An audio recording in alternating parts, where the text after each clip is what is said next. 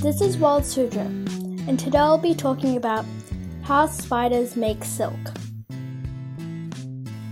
Spider silk starts out in the silk glands as a watery gel of long protein chains, which is funneled down a gradually tapering tube. As the tube narrows, coatings are applied to the mixture, for example, to provide stickiness and water resistance, before it emerges through tiny spigots on the spider spinnerets.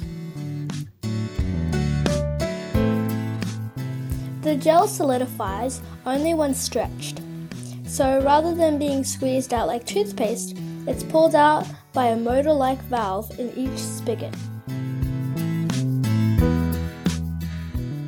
The battery of a silk gland produces a wide array of fibers with different properties used for specific tasks.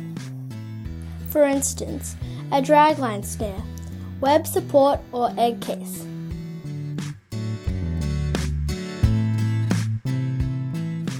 Thanks for listening. For Wild Suzhou, I'm Palm Tree.